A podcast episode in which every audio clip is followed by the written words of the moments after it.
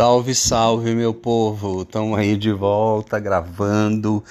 Então, quando a gente pensou que tudo estava resolvido, né? Começa tudo de novo aí com gente querendo fazer lockdown ou semi-lockdown e essas coisas assim. Enquanto isso, a gente achou que os eventos estavam voltando, chegamos a fazer alguns eventos e agora tem casal que está desmarcando de novo, remarcando vocês acompanharam com todos os podcasts que a gente fez aí como é que a situação está se desenrolando. No entanto, sempre tem algo novo, sempre tem uma novidade. E desta vez é, foi bem difícil um cancelamento que ocorreu é, de um casal é, que o motivo não era só a pandemia, o motivo era é, situação econômica da família, é, então eles não viram por que faz, fazer gastos né, no momento em que a família quebrou, a questão de gastos pessoais também, é, pandemias, a incerteza de quando poderiam é, realizar o evento deles de novo e ainda para piorar, eles perderam um bebê.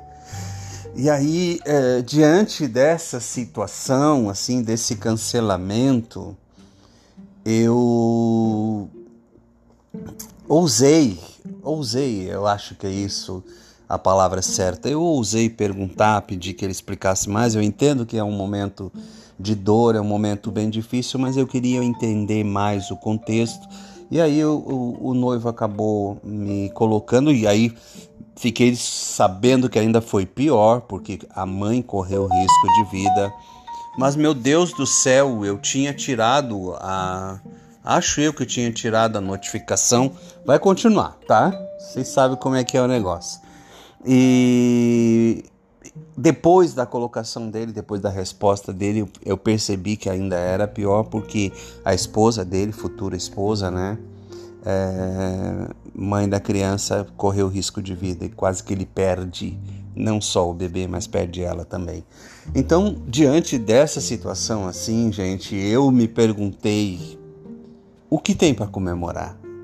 E aí me dei conta de que nós, profissionais de celebração, nós temos por missão, né, celebrar e e a pergunta é sempre exatamente essa: quais são os motivos, né? Que eu coloco que são momentos celebrativos, né? Isso durante uma cerimônia. Mas num momento como esse, há algo ainda para celebrar. E aí eu lancei um desafio. Vocês sabem que eu tenho lá, então, o grupo Profissão de Celebrar, com os demais celebrantes. E eu lancei um desafio para todos os membros do grupo que gravassem um vídeo falando sobre os motivos para celebrar, né? Porque é, a atitude que eu tomei diante desse casal, desse cancelamento, foi de zelador, né? Então é, eu, eu coloco isso também, que o zelo faz parte no, do nosso trabalho, a gente zela pelo sonho do casal, a gente zela pela escolha deles, a gente zela por essa decisão que eles tomam de casar. Não somos nós que os casamos, mas eles nos autorizam, nos dão autoridade para fazê-lo. Num momento celebrativo, numa cerimônia específica. E a minha pergunta para os demais profissionais e o desafio que eu lancei para os demais profissionais foi o que celebrar. E eu então é, É, estou enquanto aguardo os vídeos dos colegas que estão mandando e depois eu vou ter um baita trabalho de fazer a edição desses vídeos todos, porque eu coloquei um minuto no máximo para cada um, mas mesmo assim são 24 membros no grupo, então realmente vai dar um vídeo longo que eu vou ter que fazer muitas edições, mas eu topo porque eu quero elaborar um vídeo do do grupo Profissão de Celebrar, onde cada um de nós fala sobre as suas motivações pessoais para celebrar. E eu então resolvi gravar esse podcast para vocês hoje, falando sobre quais são as minhas motivações para celebrar. O que ainda pode ser celebrado. Eu tenho um amigo que me fala sempre do jeito dele. Ney, Ney Souza, cabeleireiro,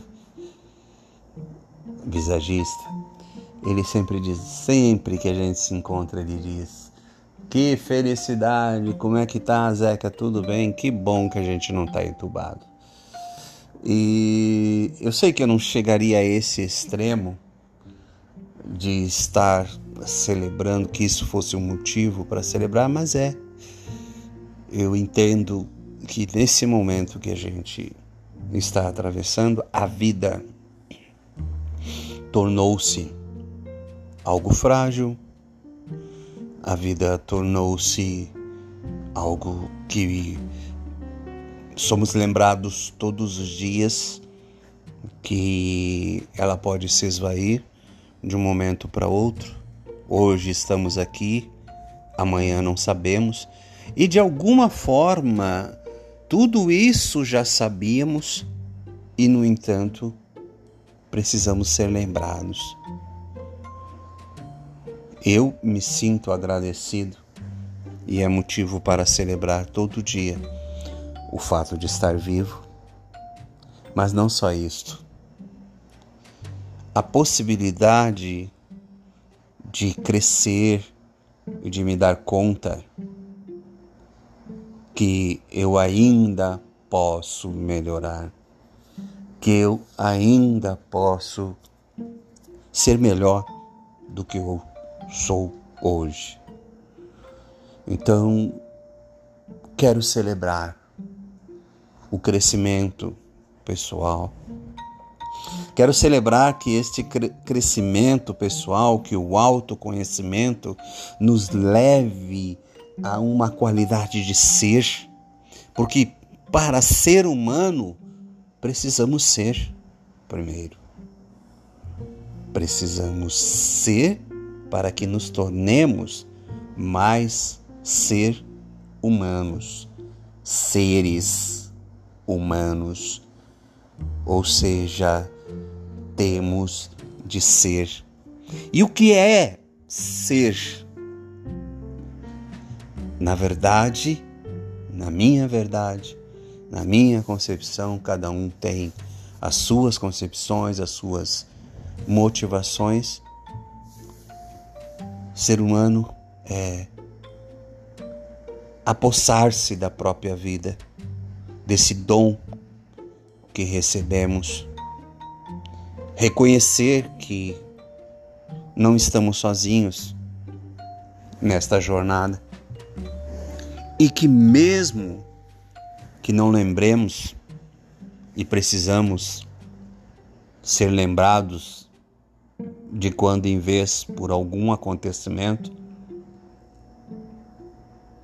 nós somos coletivos e nós somos importantes para alguém e alguém é importante para nós. Importante no sentido de que nós não conseguimos dar conta de ser sozinhos. O nosso ser é humano e é coletivo. Então, meus motivos para celebrar é o fato de ser humano